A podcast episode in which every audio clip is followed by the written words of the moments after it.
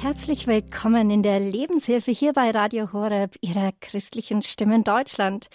Mit dem Psychologen Andreas Feldrapp, der die Seelsorgekurse in der christlichen Ignis Akademie leitet, sprechen wir heute über Krisen und was uns genau darin stark machen kann. Mein Name ist Christine Hein-Moosbrugger und ich freue mich, Sie durch diese Sendung zu begleiten. Die Ignis Akademie für christliche Psychologie ist eine Vereinigung von Fachleuten, aus dem psychosozialen Bereich und beschäftigt sich mit der Erarbeitung christlich-psychologischer Konzepte und deren Schulung in, in Form von berufsbegleitenden Ausbildungen. Von Anfang an steht bei Ignis Akademie der Dienst am Menschen im Mittelpunkt, denn es gibt eine Vielzahl von Christen, die eine Beratung und Therapie wünschen, die ihren Gottesbezug ausdrücklich einbezieht. Aufgrund der verschiedenen kirchlichen Hintergründe der Mitarbeiter sieht Ignis es als wichtigen Nebenauftrag zur Versöhnung und Einheit unter Christen beizutragen.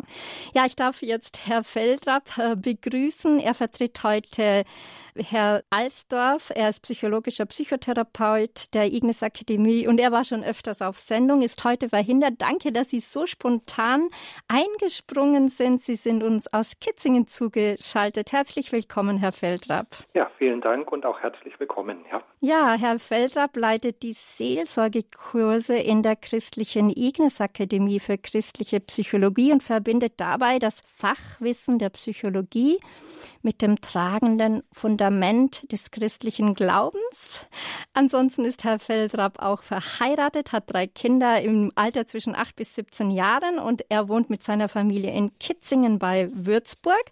Seit zwei Jahren ist er fest angestellt bei Ignis, hat aber jedoch schon 20 Jahre über die Treue gehalten zur Ignis, also steht mit Ignis schon lange in Verbindung, bevor er eben fest angestellt wurde. Wir haben schon gesprochen, Sie leiten die Seelsorgekurse. Was heißt denn jetzt für Sie ganz konkret Seelsorge? Weil Sie leiten nicht nur die Kurse, sondern das, das haben Sie mir auch verraten. Äh, Sie geben so, insofern es in einem gewissen Rahmen ist, auch die Möglichkeit, dass Leute zur Seelsorge zu Ihnen gehen. Was ist für Sie am wichtigsten, wenn es um die Seelsorge geht? Ja, das ist ein ganz spannendes Feld und wenn wir von Seelsorge sprechen, denke ich, ist es auch erstmal wichtig zu überlegen, okay, ähm, was, was heißt diese Begrifflichkeit? Es geht also um die Seele und es geht um eine Fürsorge für die Seele, ähm, in dem Fall dann des anderen, der anderen. Und Seelsorge ist da einfach ganz fest eingebunden tatsächlich in diese Sache, dass wir sagen, okay, wir wollen anderen Menschen dienen, wir wollen andere Menschen ermutigen, wir wollen andere Menschen in ihrem Leben unterstützen, in ihrem Glaubensleben unterstützen. Und Seelsorge setzt da letztendlich, ist es uns bei Ignis auch wichtig, in einem ganzheitlichen Rahmen an. Ähm, das heißt, wir wollen Menschen tatsächlich einfach ermutigen in ihrem Leben, in ihrem Glaubensleben. Und genau da setzt Seelsorge an, genau da setzen auch die Seelsorgegespräche an ähm, dass wir wirklich Menschen ermutigen können. Und ich denke, dass wir in der heutigen Zeit genau das brauchen, nämlich die Ermutigung und die Stärkung. Und da ähm, ist es uns einfach auch ein wichtiges Anliegen. Zum einen machen wir das selber hier bei uns im Haus, aber zum anderen wollen wir es wirklich auch ins Land hinaustragen ähm, und bieten deswegen diese Schulungen auch über Deutschland und Österreich verteilt an, in verschiedenen Gemeinden, an verschiedenen Orten um wirklich Menschen in diesem Bereich zu schulen. Mhm. Ich habe ja auch gesehen, als ich auf Ihrer Webseite gestöbert habe, dass Sie auch Online-Kurse machen. Also Sie, es, man kann auch Kurse tatsächlich online bei Ihnen machen oder äh, wie muss man das, äh, wie muss man das verstehen? Ja, tatsächlich. Das, ähm, das Ganze, wie in vielen Bereichen, ist so ein bisschen Corona geschuldet, dass da eben Präsenzkurse nicht stattfinden konnten und wir dann ähm, tatsächlich mehr oder weniger aus der Not heraus ähm, auf eine Online-Durchführung gegangen sind. Wir haben aber in dieser Zeit gemerkt, dass es einfach, ähm, dass wir dadurch Menschen erreichen können, die vielleicht nicht mobil sind, ähm, die vielleicht nicht mal hier in Deutschland wohnen und sich ähm, teilweise weltweit mit in die Kurse reinschalten und eben auch Menschen, die aufgrund einer Pflegebedürftigkeit entweder selber oder als pflegender Angehöriger ähm, Eltern, die ihre Kinder einfach schlecht über eine längere Zeit alleine lassen können. Und da haben wir gemerkt, dass das tatsächlich einfach ein guter, eine gute Möglichkeit ist, auch solche Personen zu schulen und auch hier wirklich einfach mit zu stärken, mit zu ermutigen. Und da haben wir uns dann überlegt und haben tatsächlich ein ganz neues Konzept entworfen, wie wir auch Seelsorgekurse online stattfinden lassen können. Und das war anfangs gar nicht so einfach, weil uns bei den Seelsorgekursen das auch wichtig ist, dass wir das Ganze in die Praxis reinbringen, dass wir wirklich auch Übungen, Gesprächsübungen, dass wir ganz viel in die Praxis gehen. Aber da haben wir mittlerweile ähm, viel Erfahrung gesammelt und haben auch tatsächlich online uns ganz gut aufgestellt. Mhm.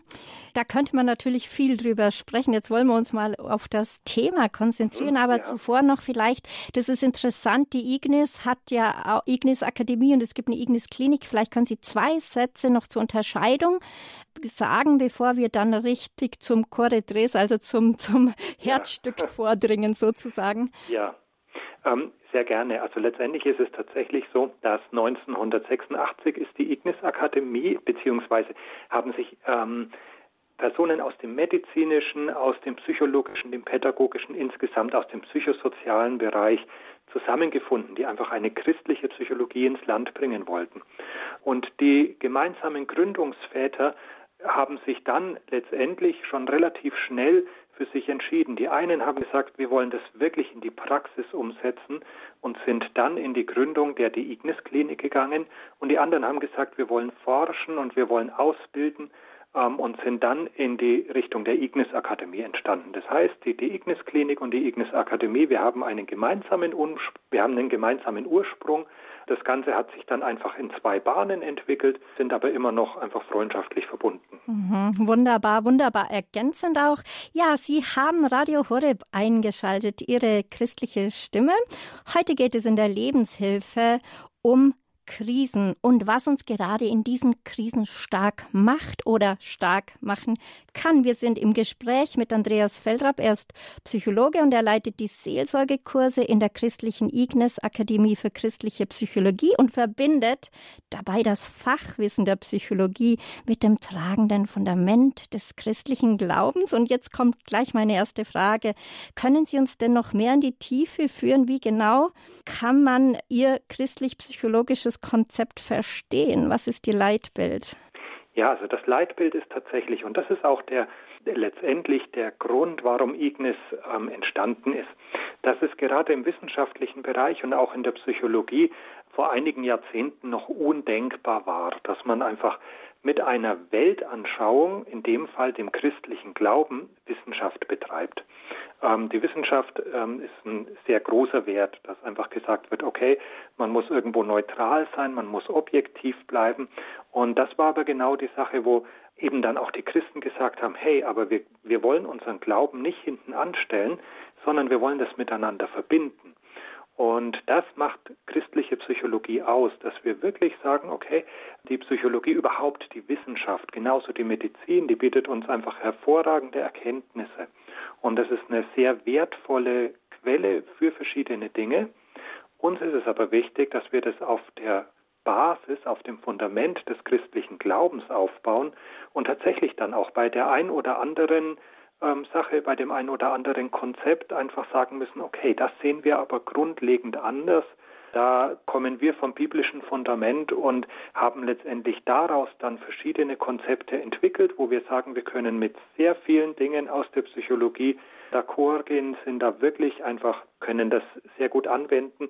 Gewisse Dinge sind wir aber sehr vorsichtig, weil wir sagen, das widerspricht letztendlich unseren christlichen Grundannahmen und so ist letztendlich diese christliche Psychologie entstanden und ist auch immer noch weiterhin im Entstehen und im Werden. Das ist ja ein dauerhafter Prozess. Ja, mit was für Menschen? Vielleicht können Sie da auch ein paar Fallbeispiele Beispiele nennen oder vielleicht einfach Krisen aufzeigen, denen Menschen zu ihnen kommen, also durch die Menschen zu ihnen kommen. Niemand ist ja in Drachenblut gebadet und trotzdem stehen manche Menschen Schicksalsschlägen besser durch als andere. Zum Beispiel Joyce Meyer, eine, eine Bibellehrerin der Freikirche, die immer wieder in christlichen Fernsehkanälen auftritt, die hat von sich gesagt, dass sie als kleines Mädchen vom eigenen Vater missbraucht wurde Und sie selber hat es geschafft, das Alte hinter sich zu lassen, tatsächlich auch äh, mit dem Glauben mit Gott und wieder ein gesunder Mensch zu werden. Aber nicht jeder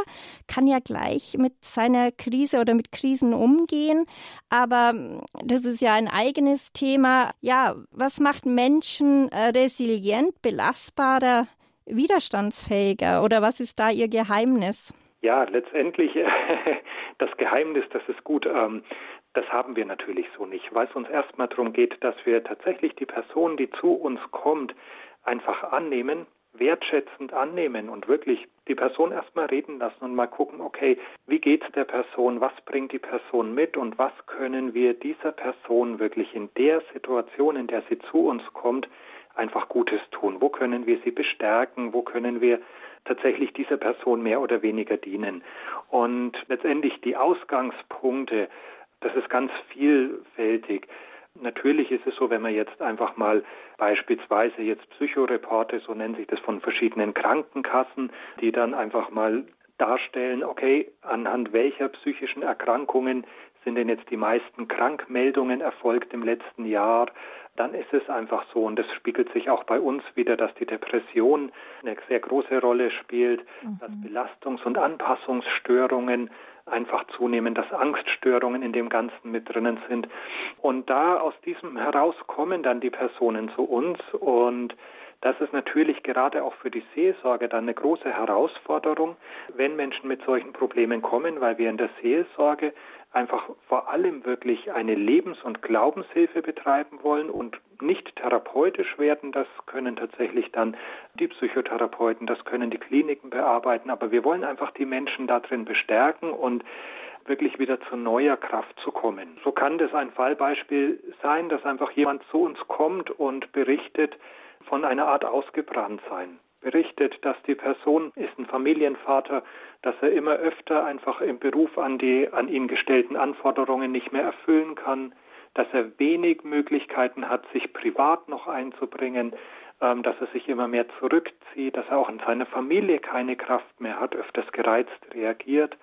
Und wenn diese Person dann einfach zu uns kommt, gucken wir mal, okay, wir lassen die Person erstmal erzählen und schauen, wie können wir dieser Person jetzt helfen und würden hier tatsächlich jetzt gar nicht groß in dieser Problematik verweilen. Und da wir könnten jetzt natürlich uns immer mehr um die Probleme drehen und sagen, okay, wann tritt das auf und warum können sie den Anforderungen nicht mehr gerecht werden, sondern wir wollen vielmehr jetzt gucken, was können wir, wo können wir wirklich jetzt einfach was fördern, beispielsweise Ressourcen fördern und gehen dann einfach ans Gespräch und sagen, okay, was hat denn bisher was gebracht, was haben Sie bisher für Erfahrungen gemacht? Wo sind Dinge, die Ihnen in der Vergangenheit vielleicht geholfen haben, die Sie aber jetzt so gar nicht mehr anwenden? Könnte dann sein, dass die Person sagt, ja, war schon lange nicht mehr in der Natur spazieren. Das hat mir eigentlich immer gut getan. Ich habe schon länger nicht mehr mit jemandem telefoniert, mit einem Freund, mit einer Freundin telefoniert. Danach ging es mir meistens besser. War schon lange nicht mehr im Gottesdienst vor lauter Erschöpfung.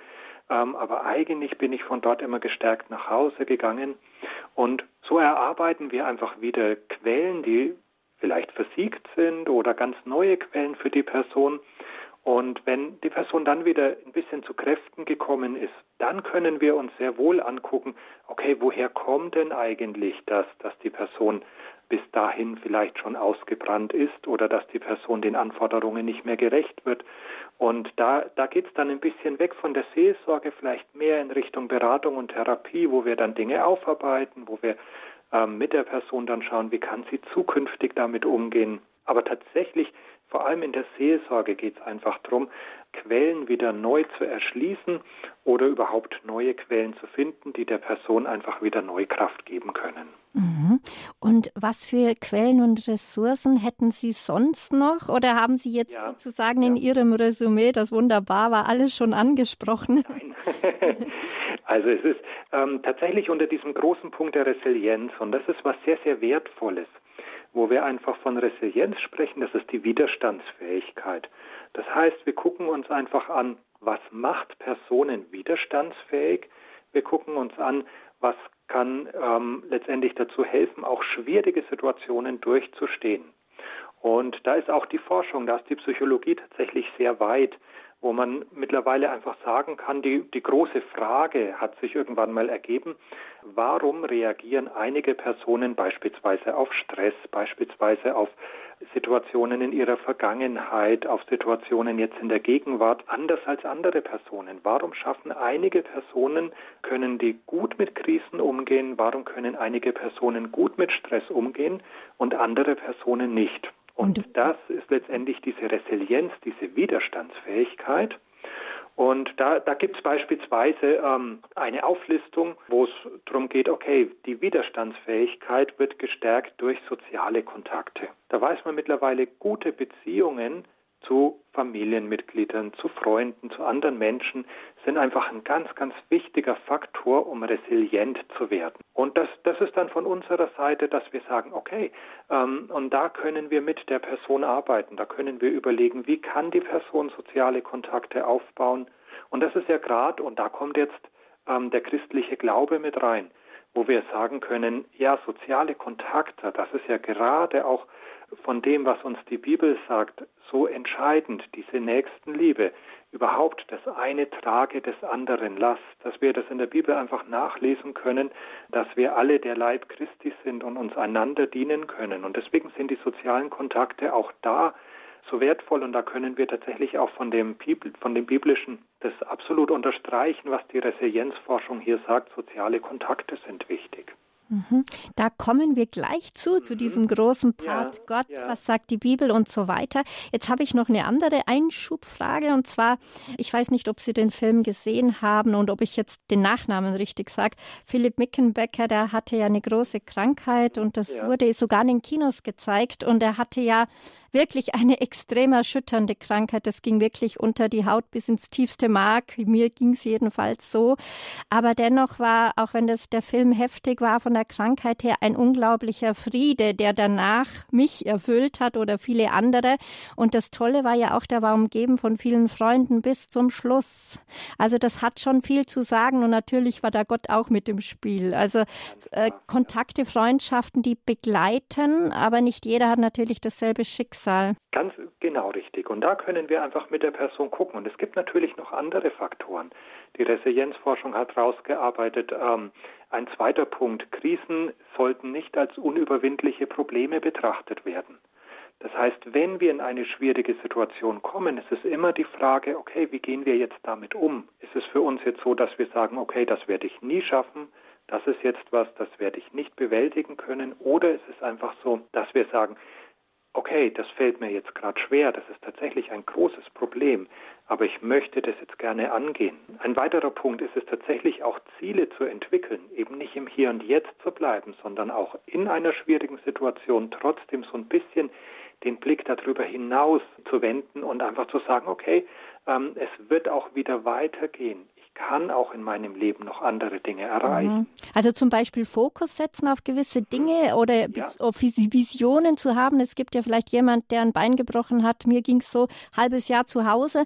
Man kann dann in sich gehen, Visionen neu setzen, wo man sich fokussiert. Ist das auch eine große Stärke? Beispielsweise, ja. Das, das ist auf jeden Fall eine Stärke, wenn ich in so einer Situation bin und eben, und das ist auch so ein Punkt, nicht in diese Opferrolle komme und sage, okay, an Ihrem Beispiel, jetzt ist mein Bein gebrochen, jetzt kann ich sowieso nichts mehr machen, wirklich einfach zu sagen, okay, das Bein ist gebrochen, ich bin jetzt in dieser Situation, ähm, dass ich jetzt gewisse Dinge nicht machen kann, aber dann zu überlegen, was kann ich dafür jetzt machen, wo ich vielleicht sonst keine andere Zeit hatte. Wie kann ich jetzt die Zeit tatsächlich nutzen, um beispielsweise so eine Visionsentwicklung zu machen, um überhaupt mal so ein bisschen über das Leben zu reflektieren, um mal zu überlegen, okay, wie kann es denn weitergehen? Was war mir denn bisher wichtig? Was möchte ich denn weiterhin erreichen?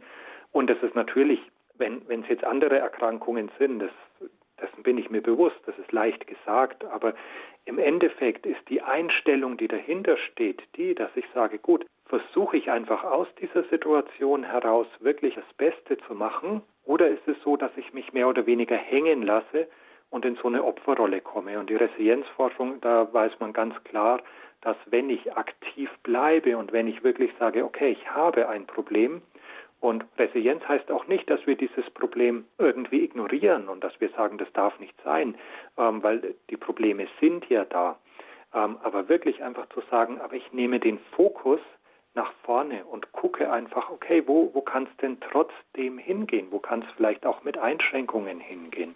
Mhm. Und auch da sagt uns die Bibel ganz klar, dass es letztendlich darum geht, ähm, dass Gott da an unserer Seite ist und dass wir wirklich einfach auch in die Zukunft blicken können und erblicken sollen. Mhm. Also Hoffnung haben Sie, glaube ich, schon erwähnt, dass ja. Sie, dass auch mhm. wieder bessere Zeiten kommen ja. können. Ja. Und da habe ich ein, ein, ganz interessantes Sprichwort gestern gefunden. Ernst Freiherr von Feuchters Leben hat gesagt, ohne Leiden bildet sich kein Charakter. Das ist auch eine sehr interessante Sichtweise, finde ich wo ja, wir auch ja. vielleicht mitfühlender werden mit anderen Menschen, wo, wo wir vielleicht sonst gar nicht mitfühlen könnten. Ja, das stimmt. Und genau das ist eben auch die Sache.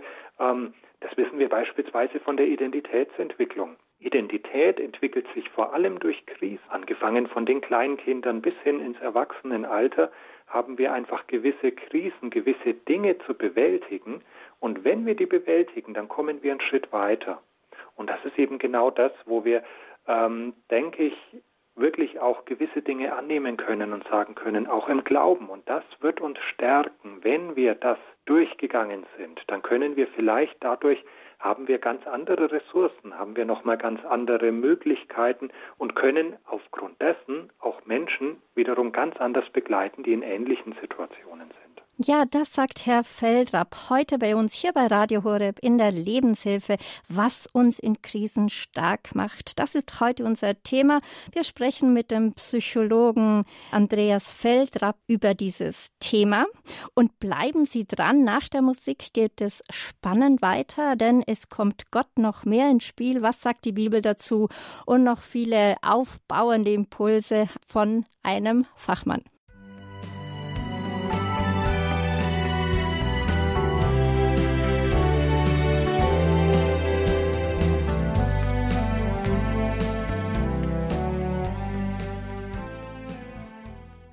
Schön, dass Sie die Lebenshilfe eingeschaltet haben hier bei Radio Horeb.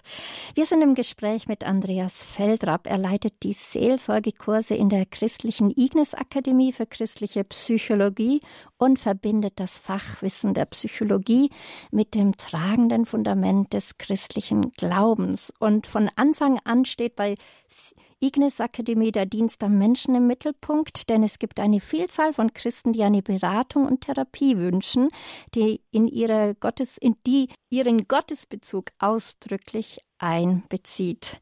Ja, ähm, Herr Feldrapp, wir haben jetzt schon einiges gesprochen darüber, wie wir in Krisen stärker werden können, was es auch für Vorteile geben kann für uns. Und wir hatten auch schon Gott ins Spiel gebracht. Also wenn wir davon sprechen, Leiden, Krisen, da fällt mir zuallererst Hiob ein im Alten Testament. Mhm. Der wurde ja ziemlich krisengebeutelt und, und dennoch heißt es am Schluss, und er wurde mehr gesegnet als alle anderen. Ja, ja. Ähm, natürlich. Und Hiob ist wahrscheinlich eine, eines der bekanntesten Beispiele aus der Bibel. Ähm, aber es gibt noch viele andere Beispiele, wo wir, wenn wir jetzt David angucken, der einfach in dem Psalmen wirklich, ähm, David, der in seinem Leben sehr viel Not erlebt hat, sehr viel Verfolgung erlebt hat, aber auch er hat einfach genau und in der heutigen Zeit würde man jetzt sagen, David war eine resiliente Person. Ähm, das heißt, ähm, zur Resilienz gehört auch eben genau das, dass man wirklich die Probleme nicht einfach ignoriert, sondern ernst nimmt. Und das können wir gerade in den Psalmen sehr gut nachlesen, dass David seine Probleme sehr ernst genommen hat und dass er einfach zu Gott geschrien hat und dass er Gott gesagt hat, wo seine Probleme sind. Und dass er dann aber einfach diese Perspektive, dass er nicht in dieser Perspektive geblieben ist, sondern gesagt hat, aber trotzdem Gott ist meine Hilfe, aber trotzdem schaue ich nach vorne. Ähm, und das, das ist so ein Beispiel. Wir können, ähm, es gibt viele andere Beispiele. Das Beispiel von Josef im Alten Testament. Wenn man heutzutage ähm, das liest, würde man wahrscheinlich sagen, puh, Josef ähm, war eine Person, die war sicherlich schwerst traumatisiert durch das, was ihm von seinen Brüdern angetan wurde. Aber auch hier, Josef hatte da eine gewisse Resilienz, ähm, wo er wirklich aus dem heraus noch auch auf das Gute schauen konnte. Und natürlich ist es so, ähm, dass bei diesem biblischen Beispiel Gott seinen Segen dazu gegeben hat. Das war jetzt keine Sache, ich denke auch bei David war keine Sache, die er von sich heraus gemacht hat, sondern das war einfach Gnade Gottes. Ähm, und ähnlich bei Josef, aber da kann man einfach sehr gut dran sehen, was Resilienz heißt. Eben nicht den Kopf in den Sand stecken, eben nicht zu sagen, jetzt ist alles vorbei, sondern wirklich zu sagen, aber ich schaue nach vorne und an der Hand Gottes werde ich weitergehen. Mhm. Der heilige Paulus spricht ja auch darüber, er tröstet uns in aller Not, damit wir auch die Kraft haben, alle zu trösten, die in Not sind, durch den Trost, mit dem auch wir von Gott getröstet werden. Mhm, mhm. äh, oder, oder dass uns so, äh, so wie uns das Leiden Christi überreich zuteil geworden ist, so wird uns durch Christus das, der überreiche Trost zuteil. Äh, wie erleben Sie das in der Seelsorge? Ist das wirklich so? Tun sich, tut sich der Mensch da schwer, sich im Leid Gott zu öffnen? Und diesen Trost Gottes zu erfahren, ähm, können Sie darauf hinarbeiten, wenn es jemand noch nicht erlebt hat? Ja, ähm, tatsächlich ist es so, dass wir sehr wohl darauf hinarbeiten können, aber ähm, dass es einfach eine gewisse Zeit braucht. Und das darauf hinarbeiten, gerade jetzt im seelsorgerlichen Kontext, heißt eben nicht der Person zu sagen, okay, wir lesen jetzt hier diese Bibelstelle und das musst du jetzt nur für dich annehmen und dann wird's besser, ähm, sondern einfach der Person in ihrem Leid begegnen, letztendlich eine, eine gewisse Zeit auch mittrauern mit der Person, ähm, einfach zu sagen, ja, das ist wirklich schlimm, was da passiert ist. Es ist wirklich nicht gut in dieser Situation, in der du gerade bist. Und einfach der Person sagen, aber ich habe die Hoffnung, dass es wieder besser wird. Und so sind wir in der Seelsorge als Seelsorgerin und Seelsorger ähm, ganz häufig einfach Hoffnungsgeber, dass wir sagen, aber ich habe die Hoffnung, dass es für dich wieder besser wird. Und in dem Fall können wir wirklich den Personen das auch vorleben und können mit den Personen daran arbeiten, können sie ermutigen, ähm, weil sehr wahrscheinlich die betroffene Person in einer Krisensituation jetzt nicht wirklich in der Lage sein wird, das eins zu eins so für sich umzusetzen. Mhm, genau, das wenn ist aber ja jemand ist nicht begleitet, mhm. genau, ja, und wenn sie aber jemand begleitet und sagt, auch wenn du gerade eben keine Hoffnung hast, ich habe Hoffnung, dass es bei dir wieder besser geht. Ich habe Hoffnung, dass Gott eingreift. Und das ist tatsächlich auch die Erfahrung, die wir machen, ähm, nicht von jetzt auf gleich, aber dass Gott sich dazu stellt und dass er sich auch zu seinem Wort stellt und eben genau eingreift, wann es die Person dann auch braucht. Mhm. Also, oder vielleicht auch der Paulus sagte, wenn ich schwach bin, dann bin ich stark. Also vielleicht kann das auch oft, äh, wo man die Menschen vielleicht dort auch abholen darf oder kann. Ja, ja, genau. Und das, das ist tatsächlich ganz viel Seelsorge. Seelsorge hat damit zu tun, dass wir die Menschen eben dort abholen, wo sie stehen und wirklich auch ernst nehmen und zuhören und dann mit ihnen gemeinsam diese Perspektive, diesen Blick zu weiten, was heißt es denn jetzt für dich? Und da, da gibt es verschiedene auch kreative Möglichkeiten, wo wir tatsächlich so einen Bibeltext mal zusammen lesen können, wo man den Bibeltext der Person über der Person einfach ausspricht, dass wir vielleicht über kreative Möglichkeiten den Zugang zu diesem Bibeltext bekommen um da dann weiterzugehen und die Person wirklich in dem Ganzen dann zu stärken. Und Sie beten ja sicher auch für die Menschen, wo sie vielleicht auch die Gegenwart Gottes spüren können, weil das ist jetzt meine Brücke hinüber zum anderen, ja. äh, zu, zum anderen Stichwort Feuer, das ja für die Ignis Akademie auch von großer Bedeutung ist, habe ich ja. gesehen. Ja, genau.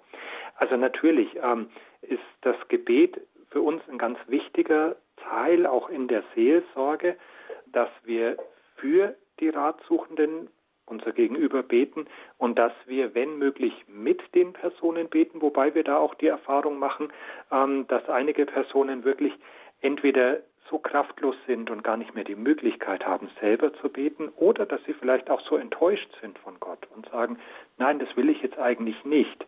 Und auch das gilt es dann wirklich auszuhalten, aber das ist eben unser Fokus und das ist wirklich das, wo wir sagen, ähm, wir wollen uns aber darauf ausrichten und wir wollen dann einfach für diese Person hoffen und diese Person quasi im Gebet durchtragen, während so einer Seelsorgesituation ähm, auch zwischen den Gesprächen wirklich für die Person beten und sagen, ähm, und da für sie einstehen im Gebet, in der Hoffnung, dass sie dann selber wirklich wieder diesen Zugang zu Gott bekommt.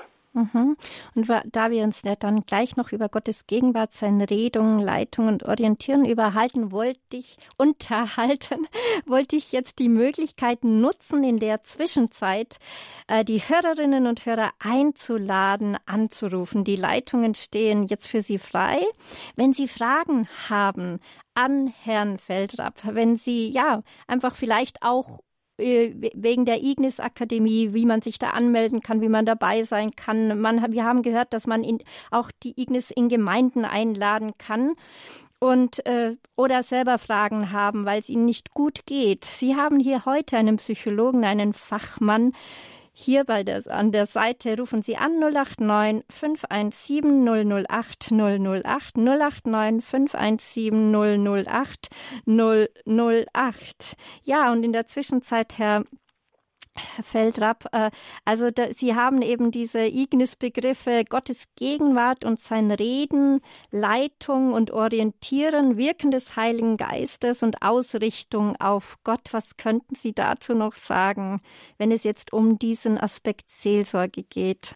Ja, also wie gesagt, es ist uns tatsächlich ein sehr, sehr wichtiger Aspekt, weil wir sagen, und das, das möchten wir auch gerne trennen. Das heißt, Seelsorge ist keine Psychotherapie. Seelsorge ist tatsächlich Lebens- und Glaubenshilfe, wo wir die Person in ihrem Leben und in ihrem Glauben stärken. Und da können wir sehr wohl sehr gut psychische, ähm, psychologische Konzepte und ähm, Erfahrungen da einfach mit einbringen. Aber im Endeffekt ist für uns Seelsorge tatsächlich einfach das, dass wir Gott in die jeweilige Situation einladen und aber darüber hinaus die Person wirklich auch ernst nehmen und einfach auch gucken, ähm, okay, wie geht's jetzt der Person damit? Und Seelsorge heißt häufig auch aushalten können, dass wir vielleicht ein Gespräch führen und dass wir uns wünschen würden, dass die Person am Ende des Gespräches sagt, ja, jetzt habe ich es verstanden, jetzt kann ich tatsächlich viel mehr auf Gott vertrauen, jetzt habe ich wieder einen Weitblick. Ähm, aber oft ist es so, dass das eben so nicht passiert, sondern dass es einfach ein längerer Zeitraum mhm, ist. Ein Prozess. Und mhm. Ein Prozess, aber wir wollen daran festhalten und wir sind zutiefst davon überzeugt, ähm, dass Gott einfach Gutes für jeden einzelnen Menschen vorhat und dass Gott tatsächlich auch jeden dort abholen möchte, wo er oder wo sie steht. Und von daher ist uns das ganz wichtig, dass wir ähm, das Eingreifen Gottes erwarten und dass wir das wirklich auch in den Mittelpunkt der Seelsorge stellen ähm, aber manchmal ist es einfach so, dass es ein Prozess ist und dass es eben nicht von jetzt auf gleich geht. Ja, äh, hier, Sie haben die Lebenshilfe eingeschaltet. Hier bei Radio Horeb geht es um Krisen und was uns darin stark machen kann und stark macht. Wir sprechen mit dem Psychologen Andreas Feldrapp. Und äh, wir hatten jetzt vieles gehört. Jetzt sind einige Anruferinnen, An Anrufer da. Wir sprechen mit der, wir nehmen die erste Hörerin rein, äh, Frau Hermann Johanna aus Schwarzwald. Grüß Gott, Sie sind auf Sendung. Ja, grüß Gott, Entschuldigung. Grüß Gott. Ja, ich habe eine gute Freundin gehabt, eine gute Freundin, die war in Düren und ich wollte sie mal wiedersehen. Und, äh, und ich habe gedacht, ja, jetzt wird überhaupt nichts mehr draus.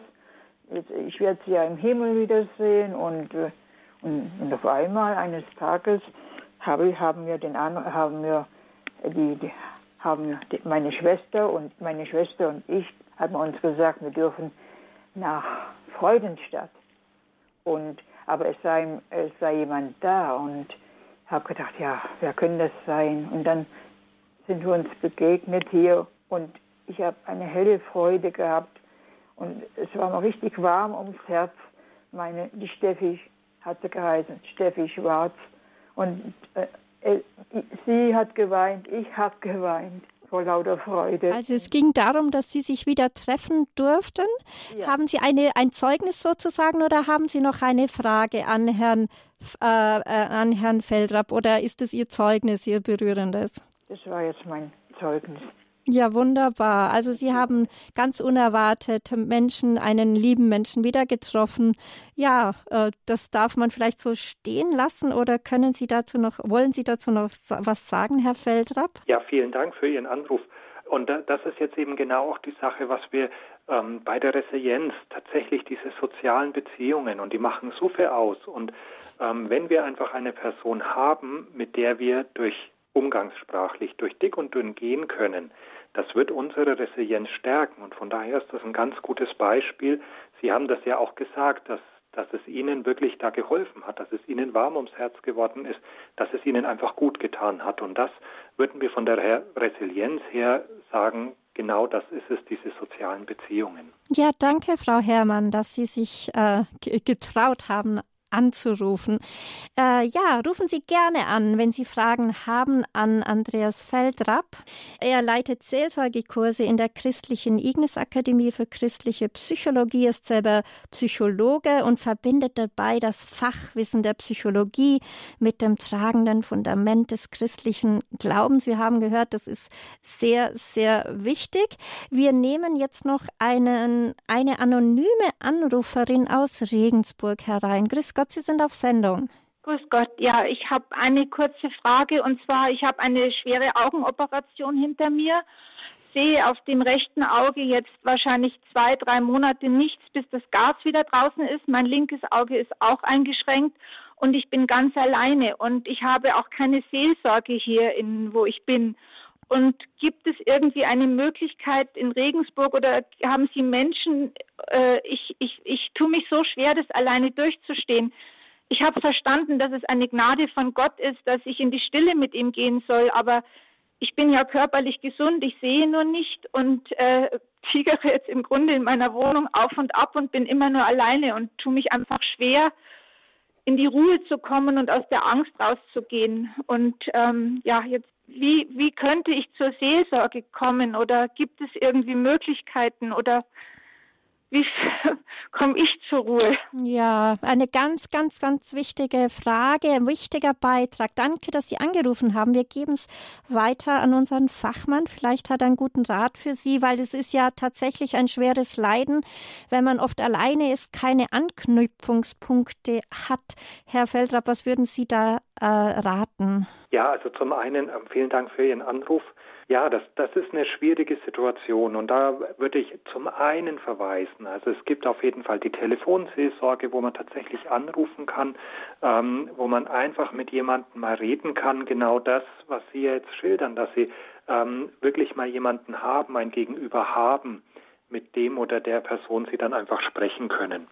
Ähm, natürlich gibt es die Möglichkeit, es gibt verschiedene ähm, Beratungsnetzwerke, ähm, Im Internet kann man da unter verschiedenen ähm, Webseiten den Beratungsführer oder C-Stab, ähm, das, das wäre jetzt das für Deutschland, ähm, kann man einfach gucken, ist da jemand in meiner Nähe, ähm, ist vielleicht auch jemand in der Lage, das Ganze per Telefon zu machen, dass ich einfach mich mit jemandem per Telefon verabrede, um hier unterstützt zu werden. Kann man das bei Ihnen bei Ignis zum Beispiel? Geht das oder ist das schwierig? Ja, also wir, wir haben tatsächlich auch eine Liste und wir bieten auch Online-Beratung an. Ähm, diese Möglichkeit ginge auf jeden Fall, ja. Ähm, genau, aber ansonsten möchte ich Sie ermutigen und Sie haben es eigentlich angesprochen. Ähm, und da, da, das finde ich auch einen ganz wichtigen Punkt.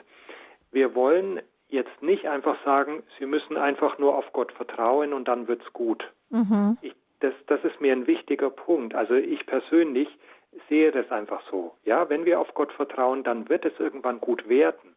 Aber man kann das auch so sehr als Totschlagargument nehmen und sagen, du musst nur glauben und dann wird's gut. Und von daher ähm, ist es so gut, dass Sie jetzt hier angerufen haben und wirklich auch sagen, ja, aber ich bräuchte da jemanden dazu. Und da kann ich Sie nur ermutigen, weil man einfach da jemanden braucht, der einen wirklich auch da ernst nimmt, der mit einem sprechen kann, ähm, weil das alleine tatsächlich so ist, dass das ist eben kein Automatismus. Mhm. Und Sehr, da sehr möchte wichtig. ich Sie ermutigen, dass Sie wirklich mhm. ähm, irgendwo Hilfe finden und das nicht alleine durchstehen müssen. Also sei es entweder durch die Ignis Akademie, durch Telefon Telefonberatungen oder Online-Beratungen bei Ignis oder anderen Institutionen. Ich denke jetzt auch an die charismatische Erneuerung, die in allen Diözesen in Deutschland ist, wo es vielleicht auch zu googeln gibt. Mhm. Äh, vielleicht kann jemand anderer helfen, wo es vielleicht Seelsorgeangebote in der Nähe oder eben wie bei Ihnen bei Ignis direkt gibt. Da gibt es sicher viele Möglichkeiten. Es ist also ein wirklich ganz, ganz wichtiger Bereich. Vielen, vielen Dank, dass Sie diese Frage gestellt haben. Ansonsten unter www.hore.org haben Sie heute unter der Lebens, äh, können Sie unter der Lebenshilfe, Rubrik Lebenshilfe, unter dem heutigen Sendungspunkt, äh, was uns in Krisen stark macht, auch äh, den Kontakt von Ignis finden. Da ist auch der Kontakt von der Ignis Akademie. Da können Sie auch stöbern. Auf unserer Website ist es auch alles angegeben. Ja, und so gehen wir weiter zu Martin Fritsche. Grüß Gott, Sie sind auf Sendung aus Herborn. Grüß Gott. Hallo, guten Tag. Ganz herzlichen Dank für äh, diese, äh, für diese Sendung.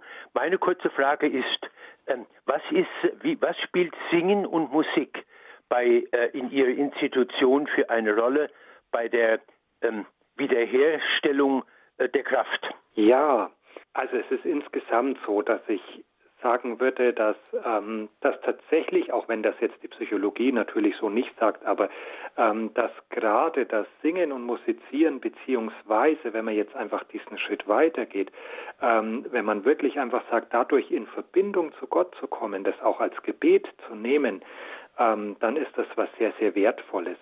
Und das ist jetzt was, was wir selber hier bei uns nicht haben. Aber es gibt beispielsweise ähm, die Musiktherapie und da weiß man einfach, dass durch dieses Gemeinsame oder überhaupt durch das Ausdrücken, durch Musik, durch Gesang einfach auch sehr viel freigesetzt werden kann.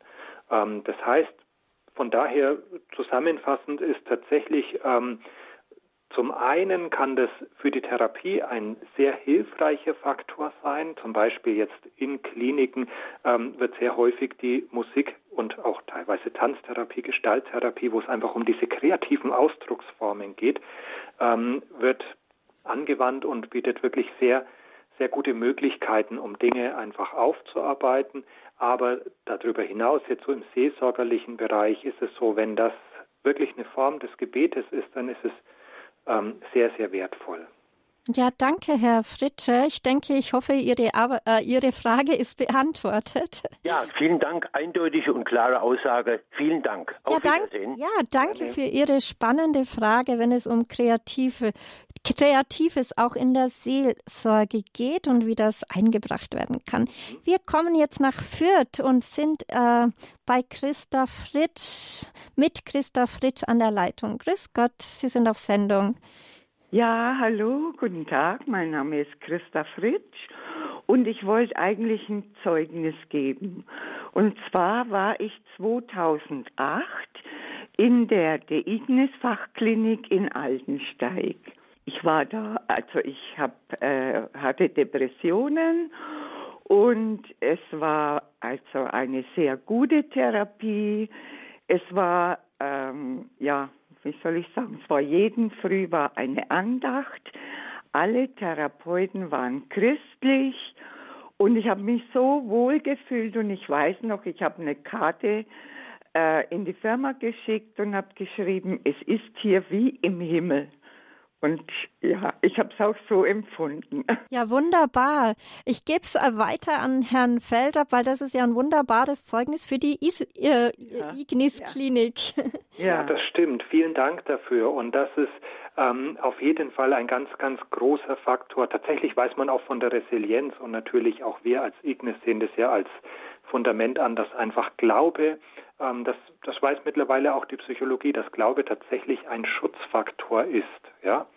Und wie gesagt, das ist super, dass Sie so, ein, so eine schöne Erfahrung gemacht haben, gerade in so einer Klinik. Also ich denke auch, ähm, viele andere, auch säkulare Kliniken, leisten sehr, sehr gute Arbeit. Aber das, was Sie sagen, dass es eben früh eine Andacht gab, dass tatsächlich auch die Therapeuten bewusst Christen sind, ähm, das ist nochmal ein ganz anderer Schatz, der der einem da einfach wirklich nochmal stärken kann und einfach auch nochmal weiterhilft. Ja. ja, das sagt äh, Andreas Feldrapp, er ist Psychologe und er äh, leitet Seelsorgekurse in der christlichen Ignis, Ignis Akademie. Wir haben gehört, es gibt auch eine Ignis Klinik, wunderbares Zeugnis dafür. Und Sie haben es jetzt schon genannt. Es gibt viele Menschen, Christen, die wirklich Beratung und Therapie wünschen, die in ihren Gottesbezug ausdrücklich einbezogen werden und wird. Äh, Sie sind eingeladen anzurufen 089 517 008 008 089 517 008 008 008 und es hat uns auch eine Frage einer Hörerin erreicht. Und zwar, sie fragt Sie, Herr äh, Feldrapp, Menschen wollten Macht auf sie ausüben, also ziemliche Sturköpfe, die Macht ausüben wollten über, über diese Hörerin. Und das hat sie aggressiv gemacht und hatte dadurch gewalttätige Gedanken. Es wurde gegen sie Gewalt ausgeübt. Wie kann man damit umgehen? Wie kann man, äh, wie kann sie das überhaupt abgeben? Das wäre die Frage der Hörerin an Sie. Ja, das ist jetzt tatsächlich eine relativ komplexe Frage, die sehr wahrscheinlich auch über die reine Seelsorge hinausgeht. Ähm, das, das, was Sie jetzt berichten, gerade die Hörerin, gerade wenn es darum geht, dass sie ähm, wir, wir, sprechen da tatsächlich von geistlichem beziehungsweise religiösem Machtmissbrauch. Da geht es einfach darum, wenn jemand Macht ausübt über eine andere Person, jetzt im geistlichen oder religiösen Bereich. Und wenn aber dann jetzt so ein körperlicher Aspekt noch mit dazukommt, ähm, dann würde ich hier auf jeden Fall zwei Dinge empfehlen. Zum einen ähm, ist es wichtig, das auch dann zur Anzeige kommen zu lassen. Also ähm, das, das ist häufig so eine Vorstellung, dass man sich sagt, na ja, das so schlimm war es ja gar nicht. Also es ist so schlimm. Das heißt, wenn tatsächlich so ein Übergriff stattfindet, ähm, dann ist es wichtig, dass man da auch irgendwo dem was entgegensetzt. Und zum anderen ist es dann aber so, dass da sicherlich dann eine Psychotherapie hin zu einer Traumatherapie sehr sinnvoll wäre, weil das natürlich auch was mit einem macht, ähm, dass, dass wir in der Seelsorge dann tatsächlich, da sind wir auch, und das geben wir auch an den Seelsorgeschulungen so weiter. Ähm, wir vermitteln sehr viele Kompetenzen, was die Seelsorge betrifft, vermitteln auch viele Kompetenzen, wie kann ich denn mit Personen umgehen, die an einer psychischen Erkrankung leiden, die traumatisiert sind.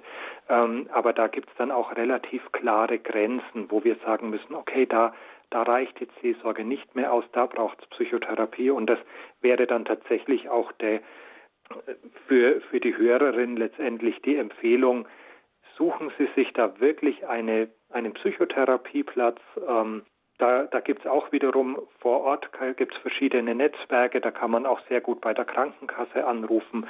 Ähm, die können dann einfach die Telefonnummern überhaupt mal sagen, was gibt es denn für Psychotherapeutinnen und Psychotherapeuten in der Gegend. Und ich denke, das ist wirklich was, was dann therapeutisch aufgearbeitet werden sollte.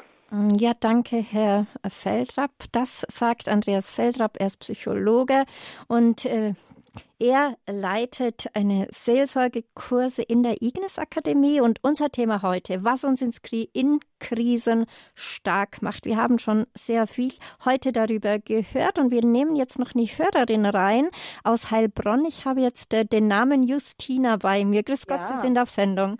Ja, guten Tag, Justina. Hallo. Entschuldigen Sie bitte, ich bin das erste Mal äh, live. also ich wollte zunächst erstmal ein kurzes Zeugnis ablegen und ähm, zum Schluss noch eine kurze Frage stellen. Und zwar es geht darum, ich komme ursprünglich aus Polen, äh, bin jetzt gerade 40 Jahre alt, meine Ehe ist gescheitert, habe zwei kleine Kinder und ähm, bin halt in eine tiefe Krise gerutscht, ja, durch das alles drumherum, Doppelbelastung, Ehe kaputt und so weiter und so fort. Und ähm, dann habe ich festgestellt, ja, äh, der liebe Gott war bisher nicht an Platz 1 in meinem Leben. Meine Familie war an Platz 1. Vielleicht will der liebe Gott mir irgendwas damit zeigen. Und dann ging es ähm, über die Generalbeichte, also über die Lebensbeichte, habe ich dann eine Einrichtung gefunden für Kinder aus dysfunktionalen Familien, also erwachsene Kinder aus dysfunktionalen Familien, wo ich mich auch anschließen kann. Also mein ähm, Vater war Alkoholiker, die Ehe meiner Eltern ist zerbrochen. Und irgendwann mal ist, ähm, sind die Schuppen von meinen Augen gefallen. Ja? Ich habe erkannt, äh, das wirkt sich, mein, meine ganze Kindheit wirkt sich auf mein jetziges Leben aus. Und entsprechend habe ich eine christliche Therapie äh, auf Polnisch gemacht, wo, so wie die Dame vorher gemeint hat, auch Andachten waren, Anbetungen waren. Also auch von Priestern wurde es begleitet, aber auch hauptsächlich von einer Psychologin, die praktisch von der ganzen Kindheit alles aufgearbeitet hat in Vorträgen, wie sich was auf einen äh, auswirkt. Was ich ganz toll fand, weil das führt einfach zum Verständnis, warum reagiere ich in dieser Situation so, wie ich reagiere, ja. Mhm. Ähm, und ähm, zum Schluss haben wir Briefe geschrieben an unsere Eltern aus der Perspektive eines Kindes. Als ich sechs war, war das und das an meinen Vater geschrieben, an meine Mutter geschrieben. Dann aus der Perspektive meines jetzigen Ich, wie ich das jetzt sehe. Und die letzte Etappe war dann die Vergebung, was ein, ähm, eine Erlösung ist, wenn man vergeben kann steht ja auch in der Bibel, man soll ja vergeben und das löst ganz viel. Äh, das war mein Zeugnis einfach, also den Leuten einfach zu ähm, sagen, ja, guckt euch auch mal euer, euer, eure Kindheit an. Woher kommt das? Warum mhm. verarbeitet ihr so etwas so und nicht so? Oder warum, warum mhm. reagiert ihr in dieser Situation so? Wunderbar. Und meine, ja, und meine Frage ist einfach, ich merke dadurch, dass ich jetzt getrennt lebe und ähm, dass ganz viele Ehen in der Krise sind. Ja, also die sind jetzt in den Vorstufen äh, äh, dieser Situation, wo ich schon durch bin. Ja, die stehen ganz kurz vor der Trennung, weil die Probleme häufen sich, die Belastung der Frauen, die Doppelbelastung, Ehe, Beruf, Kinder, alles. Ja, und äh, viele können das nicht mehr stemmen. Und meine Frage wäre jetzt einfach gewesen, weil ich die Sendung nicht von Anfang an verfolgt habe, gibt es auch spezielle äh, Kurse gerade für die Eheleute, dass, dass sie da Unterstützung bekommen, dass sie irgendwie ähm, ja, wieder Hoffnung finden, äh, aufeinander zugehen können und so weiter. Das wäre jetzt meine Frage gewesen, gerade wenn es mir um die, um die Ehe, Ehen geht. Wunderbar. Danke für die wichtige, ganz, ganz wichtige Frage und danke für Ihr Zeugnis, dass Sie ja. Gott an die erste Stelle genommen haben. Vielen ja, Dank genau, für ja. Ihren Anruf. Dankeschön. Ich gebe es weiter an den Fachmann. Ja, vielen Dank für den Anruf. Ja, also Sie, Sie haben da ganz viel jetzt mit reingepackt und letztendlich ist es so Ihre Frage. Ähm, tatsächlich bieten wir eine Online-Fachtagung an jetzt im März 2024, wo es ganz ähm, bewusst um dieses Thema geht, Verluste bewältigen, Trennungen verarbeiten, Abschiede gestalten, wo es eben wirklich auch darum geht, wie geht es jetzt einer Person, die eine Trennung hinter sich hat. Das heißt, was kann dieser Person jetzt helfen? Ähm, und das ist auf jeden Fall auch ein seelsorgerliches Thema.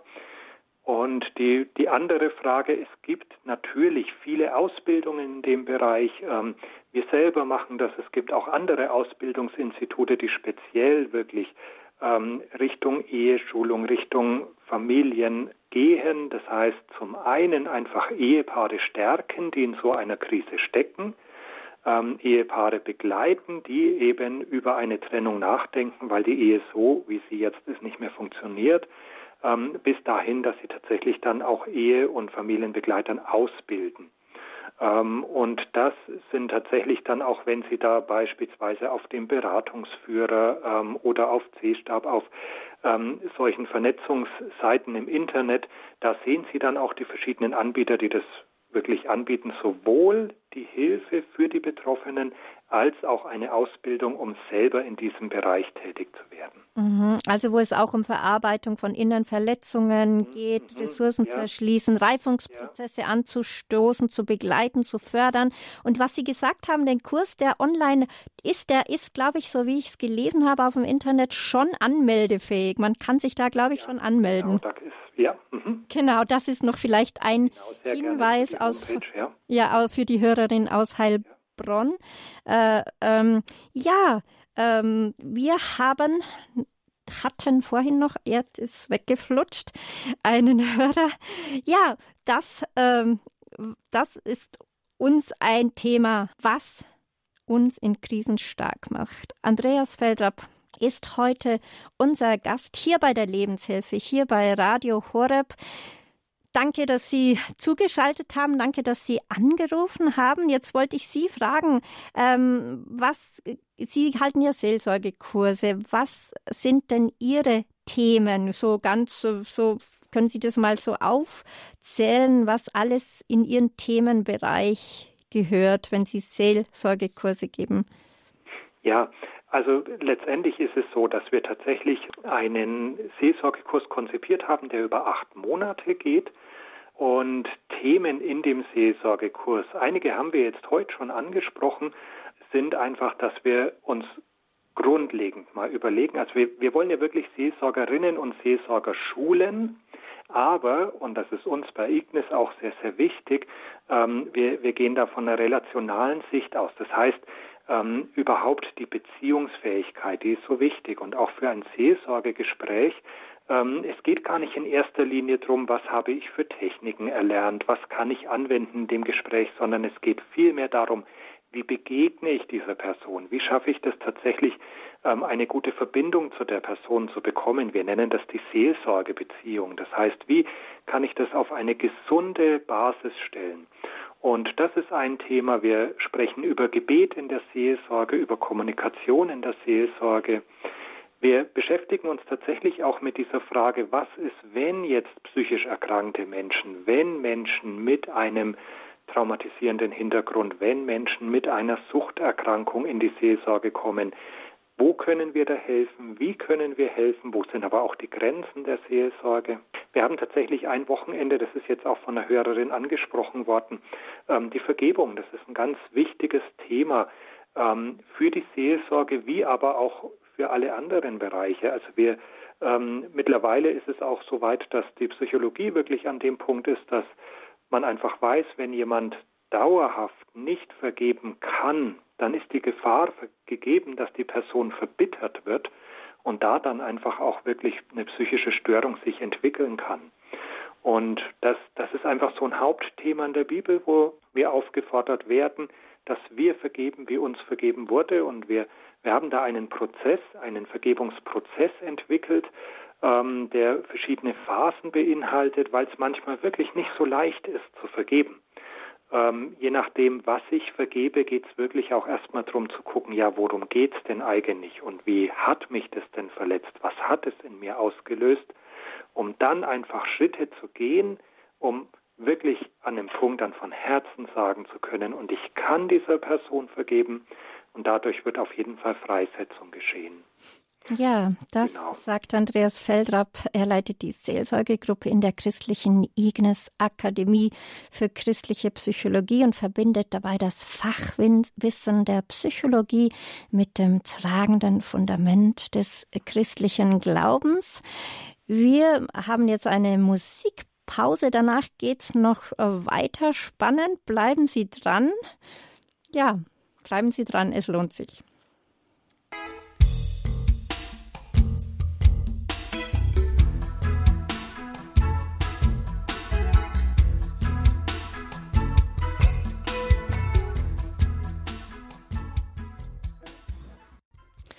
Schön, dass Sie die Lebenshilfe eingeschaltet haben. Hier bei Radio Horeb geht es heute um Krisen und was uns in Krisen stark machen kann und stark macht. Andreas Feldrapp, der Psychologe von der Ignis Akademie, der auch, äh, der auch äh, Seelsorgekurse leitet, ist bei uns zu Gast. Ja, und jetzt äh, eine andere Sache noch. Ähm, Herr Feldrapp.